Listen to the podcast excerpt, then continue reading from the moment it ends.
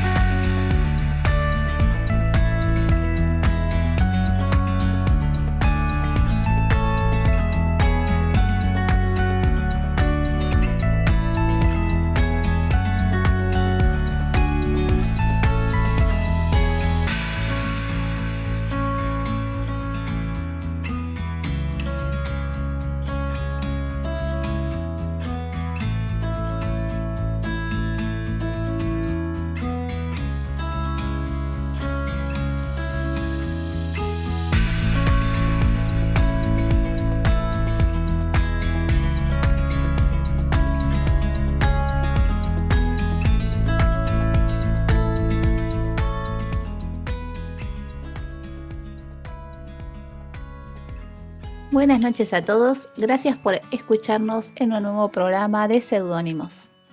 Si esta es la primera vez que escuchas una emisión, te cuento de qué se trata. Este es un programa en el que leemos los cuentos, poesías y otros textos con los que los escritores de Twitter y de Letrarium participan de nuestro reto Pseudocuentos. Este reto tiene una duración de dos semanas y consiste en escribir cualquier texto, siempre que sea de carácter literario, que tenga que ver con la consigna que hayamos propuesto en cada ocasión. En este programa leeremos algunos de los textos que escribieron para el reto otoño. Tanto los que voy a leer a continuación como todos los que participaron ya están disponibles en su respectiva antología que pueden encontrar en librerialetrarium.com barra seudónimos como las que corresponden a los retos anteriores. Cada una fue especialmente diseñada y maquetada por Walter, como ya algunos saben. Y bueno, para comenzar a entrar en clima con el tema de hoy de este programa, voy a leer una poesía titulada El otoño, muchachos, de Evaristo Carriego. Y dice así. El otoño, muchachos, ha llegado sin sentirlo siquiera lluvioso, melancólico, callado. El familiar bullicio de la acera, tan alegre en las noches de verano, se va apagando a la oración. La gente abandona las puertas más temprano, las abandona silenciosamente. Tardecita de otoño, el ciego entona menos frecuentemente el aire que en la esquina gemía el organillo. Qué tristona anda desde hace días la vecina. ¿La tendrá así algún nuevo desengaño? Otoño, melancólico y lluvioso. ¿Qué dejarás, otoño, en casa este año? ¿Qué hoja te llevarás? Tan silencioso llegas que no das miedo. Sí, anochece, y te sentimos en la paz casera, entrar sin un rumor. ¿Cómo envejece nuestra tía soltera?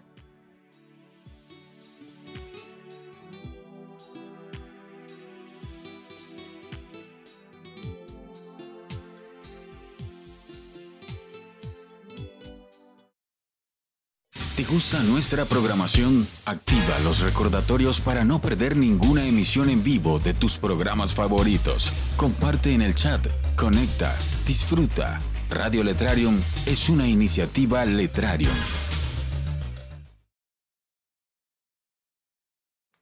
Vamos a leer ahora los textos que participaron de la convocatoria del tema otoño y vamos a comenzar con el autor Fernando Mis de arroba Fernando Mis en Twitter. Él participó con un texto que describe muy bien lo que es sentirse enamorado y dice así. Aquel otoño se enamoró con tanta intensidad que llegó a creerse que había inventado el amor. En vez de caminar, levitaba. La lluvia no conseguía mojarlo y sentía que todas las hojas de los árboles se elevaban hacia el cielo en vez de caer a tierra. Ahora un poema de nuestras amigas de arroba tu mi poema, que también tiene una bonita enseñanza al final y dice así. Consigue que el viento de otoño barra tus dudas.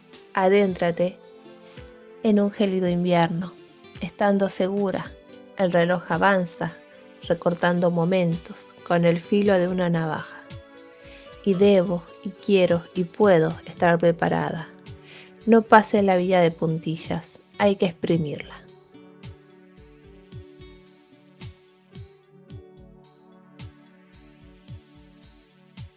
Nuria de Espinosa de arroba mi letras Nuria 1 escribió.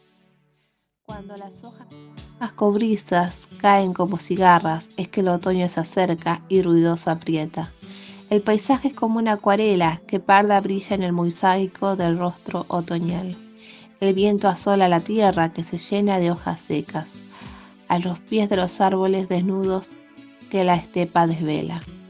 Y en la melancolía, bajo la luz de una vela, los poemas descubren la soledad del poeta. Junto a las ascuas del brasero arderá el crepúsculo, cual rosa que tiembla con la caída del invierno. Siento a mis hombros la hojarasca desnuda y contemplo el llanto de un mundo incierto. Qué oscuridad tiene la noche que cae como ceniza, pero solo es polvo negro que lento ahonda en la herida.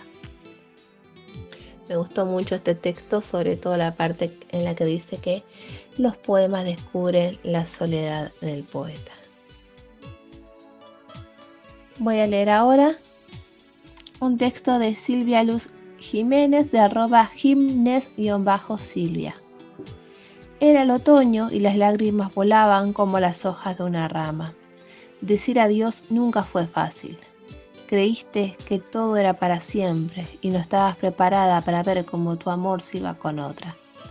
Esa historia es la más frecuente en la historia de la humanidad. Entiéndelo. Como vemos, la palabra inspiró a los autores a expresar diferentes tipos de sentimientos y de situaciones. Vamos a leer ahora una décima que escribió nuestra amiga Grace Borello de arroba Grace Borello. Se titula Décima Otoño y dice así. Las hojas muertas que caen con sus variados colores son del otoño las flores Tantos recuerdos me traen que del presente me abstraen. Y, marioneta del viento, la melancolía que siento corretea por la acera, cual si intrépida quisiera robarse mi último aliento. Muy buena décima, Grace. Gracias como siempre por participar de nuestro reto. Gracias a vos y a todos los autores. Vamos a leer ahora un texto de John A. Escobar de arroba John A. Escobar. Ese John va con doble N. Y su texto dice así. Ha llegado el otoño y nuevamente me encuentro solo. No puedo evitar admitir que mi soledad es producto de quien soy, pues hace mucho mi corazón cual hoja seca quedó.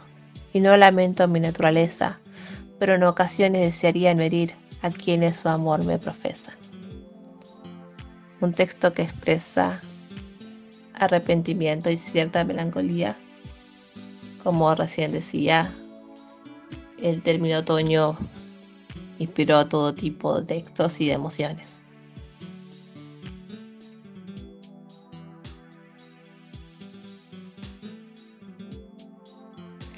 Lixisol de arroba Lixisol escribió sobre un tema sobre el que nosotros también vamos a hablar más adelante.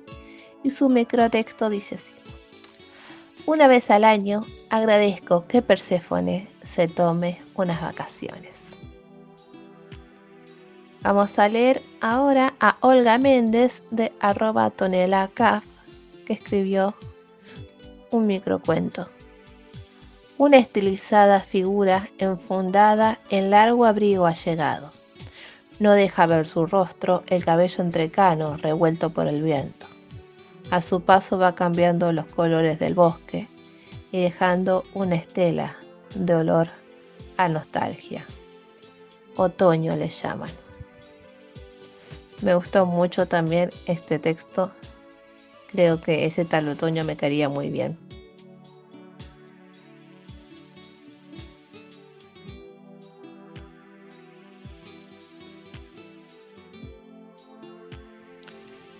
Aldaanálisis de arroba aldaanálisis también participó del reto con un cuento y el suyo dice así.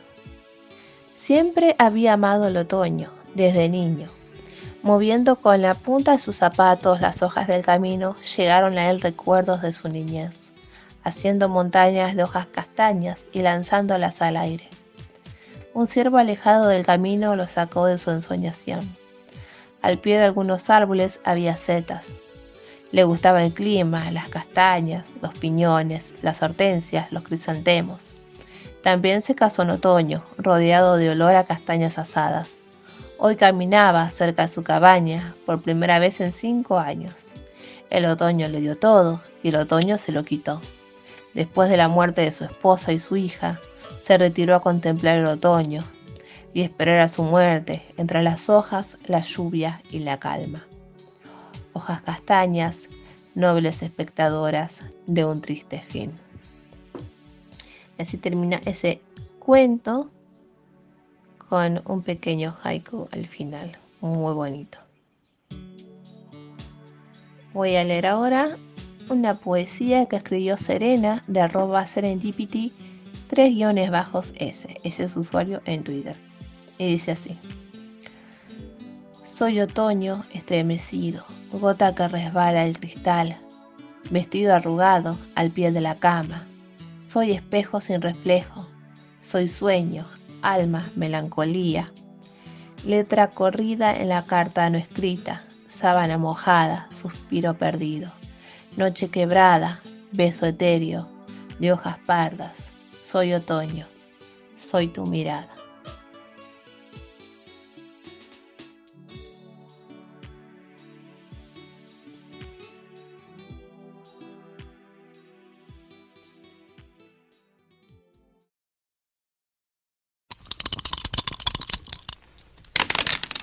Ideario Letrario.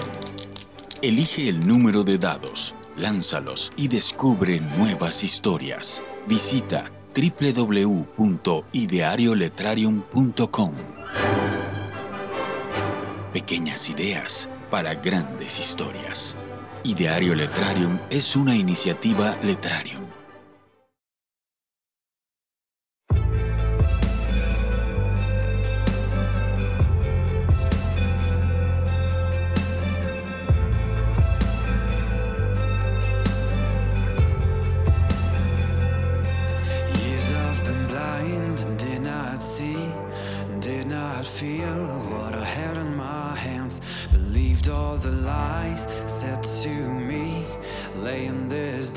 settle over me. Drowning in self doubts is a desperation. I didn't know the truth, I tried to run away.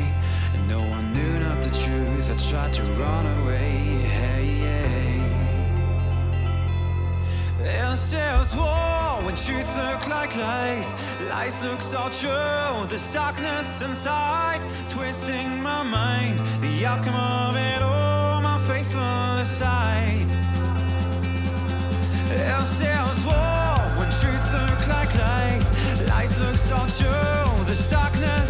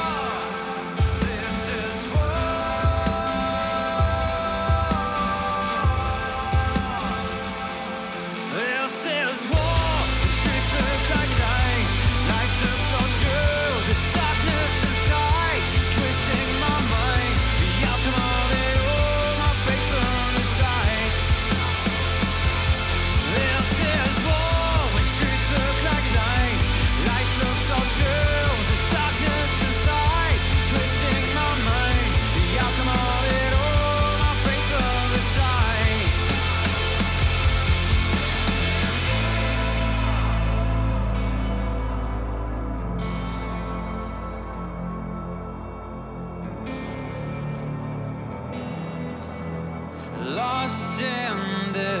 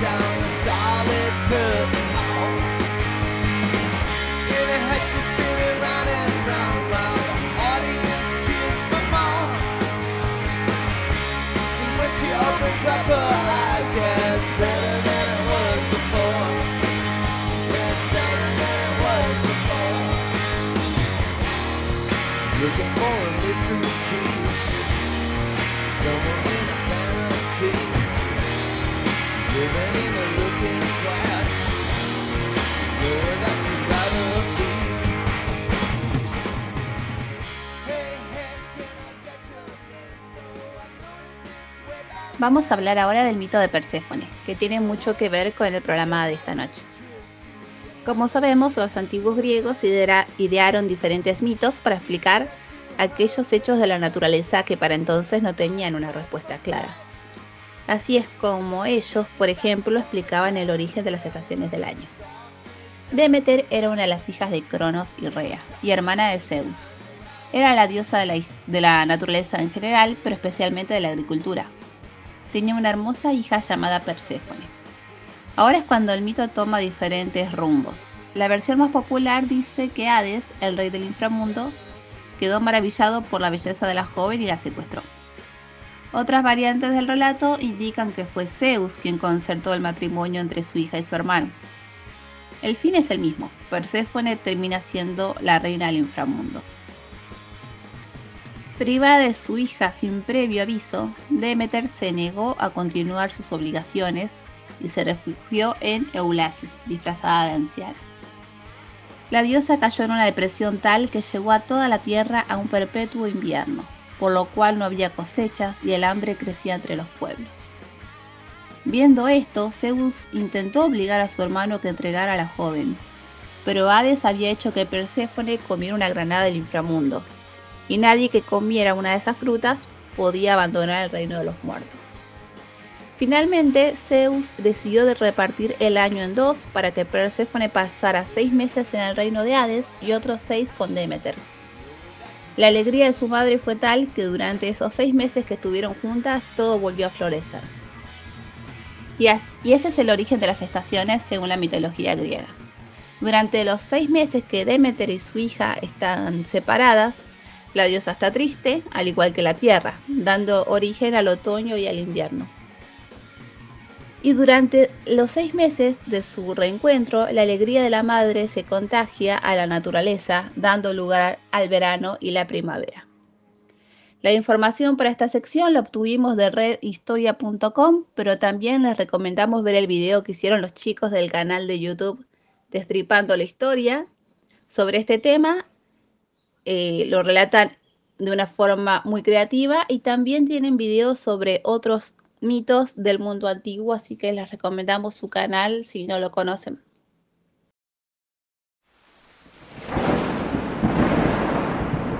Cruzadas literarias.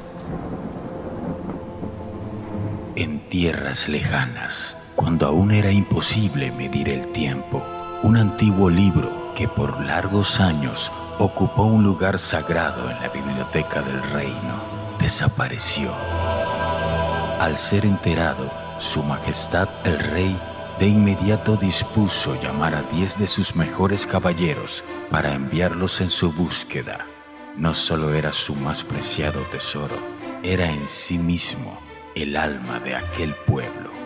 Un libro que bajo el más poderoso hechizo permite a quien escriba en él, usando el lenguaje mágico de los antiguos hechiceros, convertir en realidad todas sus demandas. Y así, debido a esto, y gracias al noble corazón del monarca, sus súbditos gozaron de alimentos, inmejorable salud y prosperidad sin igual, hasta ese día cuando fue necesario convocar a esta primera cruzada literaria en tierra de escritores. Escribe y hazte parte de nuestra cruzada www.cruzadasliterarias.com. Te invitamos a ser uno de los autores que participen en la continuación de esta historia colaborativa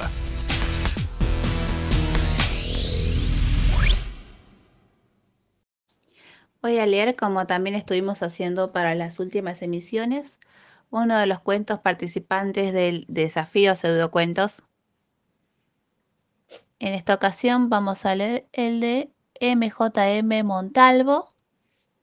Su relato se titula No quiero ser nada para nadie y tiene un subtítulo que dice Ese es mi único objetivo en la vida, no ser nada para nadie.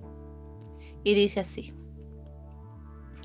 Hace años, ya mucho si me detengo a mirar para atrás, mucho más de los que igual me apeteciese tener, pero eso es inamovible, quise hacerlo todo. Ya de serie vine equipada con un montón de extras, así sin haber hecho todavía nada. Nací siendo bebé, hija, hermana, sobrina, nieta y a transcurrir del tiempo bastante poco para lo normal y mucho menos para lo que hubiese sido mi deseo, también me convertí en huérfana de uno de mis progenitores y paciente, aunque más, bien siempre he sido una enferma y paciente. Tuve que esperar algún tiempo hasta que me subí a la rueda de la sociedad y descubrí que quería todos los extras, que sin ellos no iba a poder ser feliz. Pero no solo quería los extras, los quería con la calidad superior que se le pudiese aplicar a cada uno. Aspiraba a ser la mejor amiga, la alumna intachable, la trabajadora insustituible, la novia para toda la vida que terminase siendo todo amiga, amante, compañera, esposa y por supuesto madre. Hasta quise ser la nuera que rompiese el tópico de llevarse mal con la suegra. Uf, madre, ya lo dije. ¿Se pueden creer que por algún tiempo llegué a pensar que había fracasado en la vida por no haber conseguido serlo? Pues créanselo, porque es como se lo cuento y lloré y sufrí y maldije y con el tiempo he descubierto que me hubiese ayudado a saber entonces que podía haber volcado todo en un papel y ya no hubiese dolido tanto, porque esa lección es de las mejores que me ha dado la vida. Todo lo que se cuenta de una u otra forma no se pudre dentro. Yo antes era de las que se lo tragaban todo, de las que siempre sonreían y decían lo de, bien, todo va bien. Además, cuando no lo estaba y para que nadie se diese cuenta, usaba una fórmula para dar mayor empaque a la afirmación que consistía en añadir la coletilla, como siempre. Y a poco que uno me conociese mínimamente, podría deducir que entonces no podía ir muy bien, porque a decir verdad han sido muchas las piedras con las que me he encontrado en el camino, pero tranquilos, que eso no es de los que les vengo a hablar. A mí cuando estoy bien de verdad, de la verdad de la buena, no hace falta ni preguntármelo, porque se me nota la legua. Claro que tampoco van a dudar cuando esté mal, porque mis palabras pueden modularse, pero mi mirada les aseguro que no. Y ya lo hice, me fui por peteneras. Igual por aquí se pasa algún lector que cree conocerme, porque ya son varias las radiografías y estudios psicológicos que me ha ido haciendo a lo largo y ancho de nuestra corta relación no en sentido estricto, no es ni radiólogo ni psicólogo, que estará pensando, ya se ha vuelto a ir por los cerros de Úbeda y me va a tener otra media hora hablando de lo que le dé a ella la gana. Tanto cada vez me han dejado sus palabras que terminé por hablarlo con otro amigo, uno de esos que conoces hace lo que ya parece un siglo y que está para todo.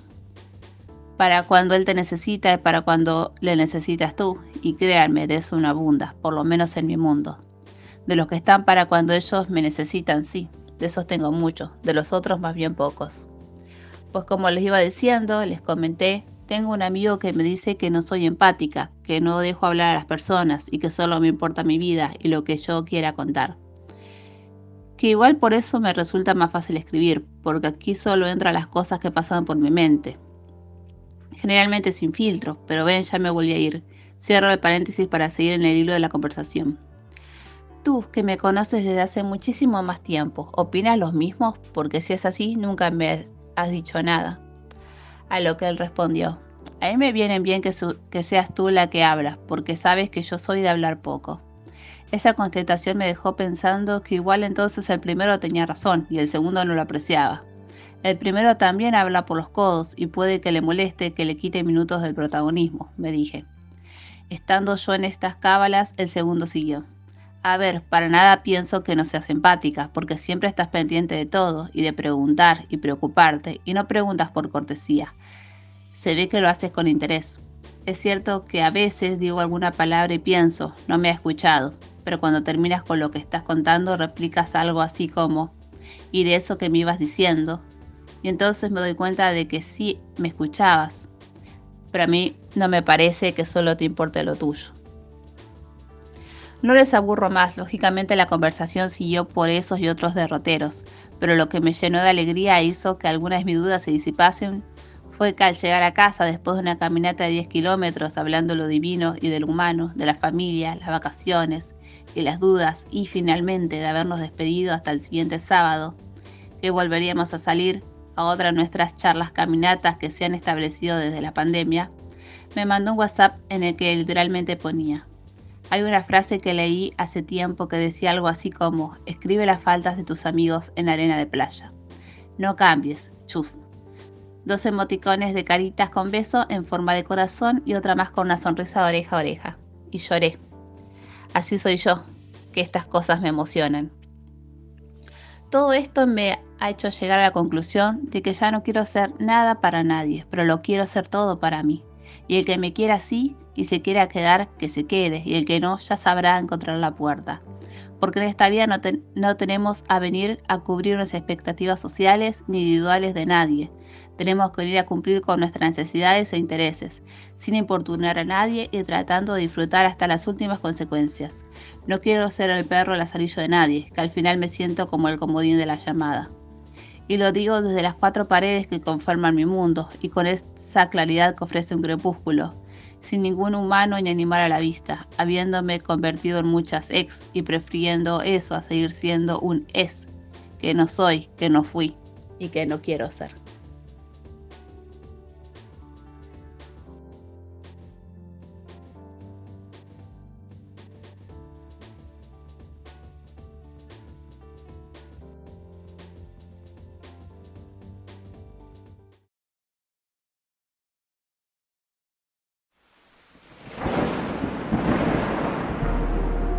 Conéctate. Disfruta de playlists seleccionadas y programas especiales, letras, podcasts, radio, arte. Sintonízanos en letrarium.com.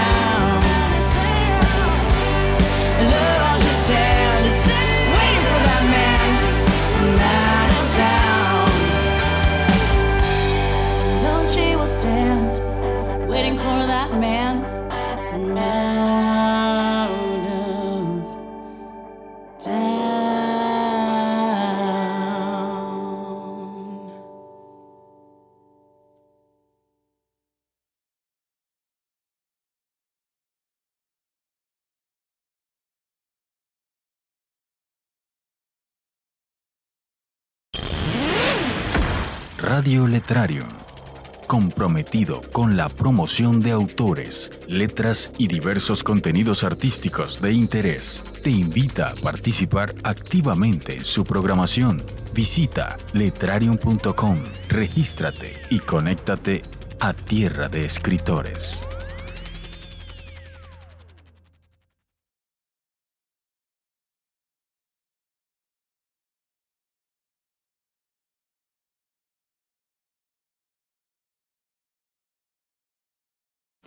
Seguimos con otra tanda de cuentos y poesías. Series versus pelis participó con una poesía también que dice así. La pena me transmuta a un otoño silente que cala de lluvia mis ojos que llenos de, de viejos sueños, de esos que escuecen en el alma se desbordan. Y las esperanzas se descosen como ocres hojas que alfombran mi vida. Oh nostalgia, agridulce melancolía, hoy le he visto sin buscar. ¿Podrá su amor, sin saber que le quiero, llegar a mi vida? ¿Bastarán las pistas que a mi paso dejo? ¿Quedará este querer reflejado en un verso del que no puedo escapar? ¿Sabrá entender entre líneas, leer y los versos hilar? Oh, luna de otoño, dulce sol que alumbra sin quemar, llevadle mi sentir, ayudarme a expresar todo esto que siento y que no logro explicar. Bueno, yo creo que se explicó muy bien. Magdalena de arroba poleo y menta participó también con un poema que dice así. Todo es diferente. El alba ilumina el otoño, la luna se resiste a dormir. Busco el silencio en el horizonte, tal vez me veas en él. Tal vez murmure mi presencia. Encuentro la lluvia con sabor a otoño, con aroma a árbol sin hojas, hojas bailando al ritmo del viento. Me encantó este poema también la frase bailando al ritmo del viento que también alguien se lo comentó en los comentarios de su tweet. Voy a leer ahora un microcuento de Mariela Catrín de arroba Mariela Catrín que dice así. Era un domingo lluvioso, de esos grises con nubes propias. Un café, por favor. La libreta de anotaciones se sentía húmeda. Las gotas se deslizaban por la ventana, tan bellas y cristalinas. El último verso que le escribí alcanzó para decir que fui una pasajera. Muy bonito este micro también. Me gustó la escena que la autora construyó. También participó de un microcuento Rosa Boschetti de arroba Boschetti-R y dice así. La temperatura desciende, el viento silba nuevas noticias y las hojas de los árboles, trajeadas con sus nuevos colores, se unen a la danza de su fuerte soplo. Miro los ocres, verdes, amarillos, naranjas, rojos y comprendo que estoy en el otoño de mi vida. Otro cuento también en el que participan del otoño y el viento. Kekis MX escribió, los árboles se quedan sin hojas e inician una nueva etapa para renovarse. El otoño es la temporada del año que me trae tu recuerdo, la época que te alejaste, aún duele. Con todo y eso me sirvió para renovarme y cambiar de hábitos, y tiempo después buscar un nuevo amor. Me gusta cómo habla del otoño como una temporada para renovarse, algo que uno suele asociar a la primavera pero el otoño también es el comienzo de algo nuevo. MX escribió, los árboles se quedan sin hojas e inician una nueva etapa para renovarse. El otoño es la temporada del año que me trae tu recuerdo, la época que te alejaste, aún duele. Con todo y eso me sirvió para renovarme y cambiar de hábitos, y tiempo después buscar un nuevo amor. Me gusta cómo habla del otoño como una temporada para renovarse, algo que uno suele asociar a la primavera. Pero el otoño también es el comienzo de algo nuevo. Ro 82 31 41 escribió: Otoño que me regalas en un lienzo que vistes de hojas secas cayendo, con colores de tus 91 años, dejando entrever esas manos que con los años el pulso apremia. Es ese otoño el que vive en tu alma con el paso de los años. Muy bonito y muy creativo. Abel Kiss FL escribió, cómo caen las hojas, cómo pasan los años, esperando sin tiempo, superando desengaños. La vida sigue su ritmo, el mundo no se detiene, los corazones laten, las almas no mueren, las letras son eternas, el amor todo lo puede, el otoño siempre llega, sin ser punto de quiebre. Me gustó la mucho la parte que dice con punto de quiebre porque junto con el otoño me hace pensar en las ramas y en las hojas que justamente en esta época se quiebran. Vamos a leer ahora a Andrés 8342 con el que parece según este microtexto que yo comparto la misma opinión y dice así. Otoño es mi estación favorita. Ni polen ni tantas flores, ni calor ni frío. Por clima y por los colores de las hojas secas cayendo y dibujando paisajes hermosos y rojizos. Lo único que no me gusta es el cambio de hora que se produce a final de octubre.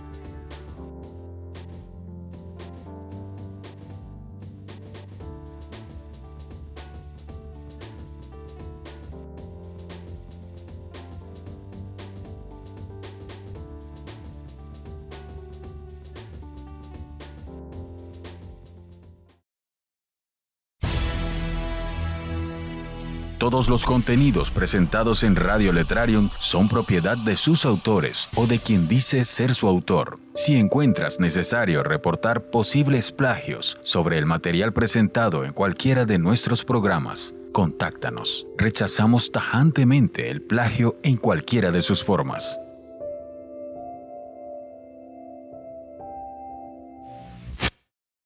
¿Te gusta nuestra programación? Activa los recordatorios para no perder ninguna emisión en vivo de tus programas favoritos. Comparte en el chat, conecta, disfruta. Radio Letrarium es una iniciativa Letrarium.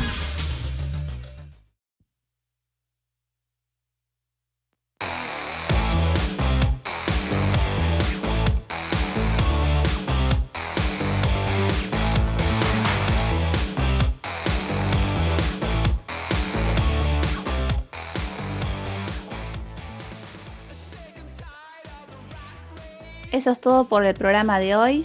Muchas gracias por habernos escuchado, gracias a los escritores que participaron y a Radio Letrarium por alojar el programa una semana más.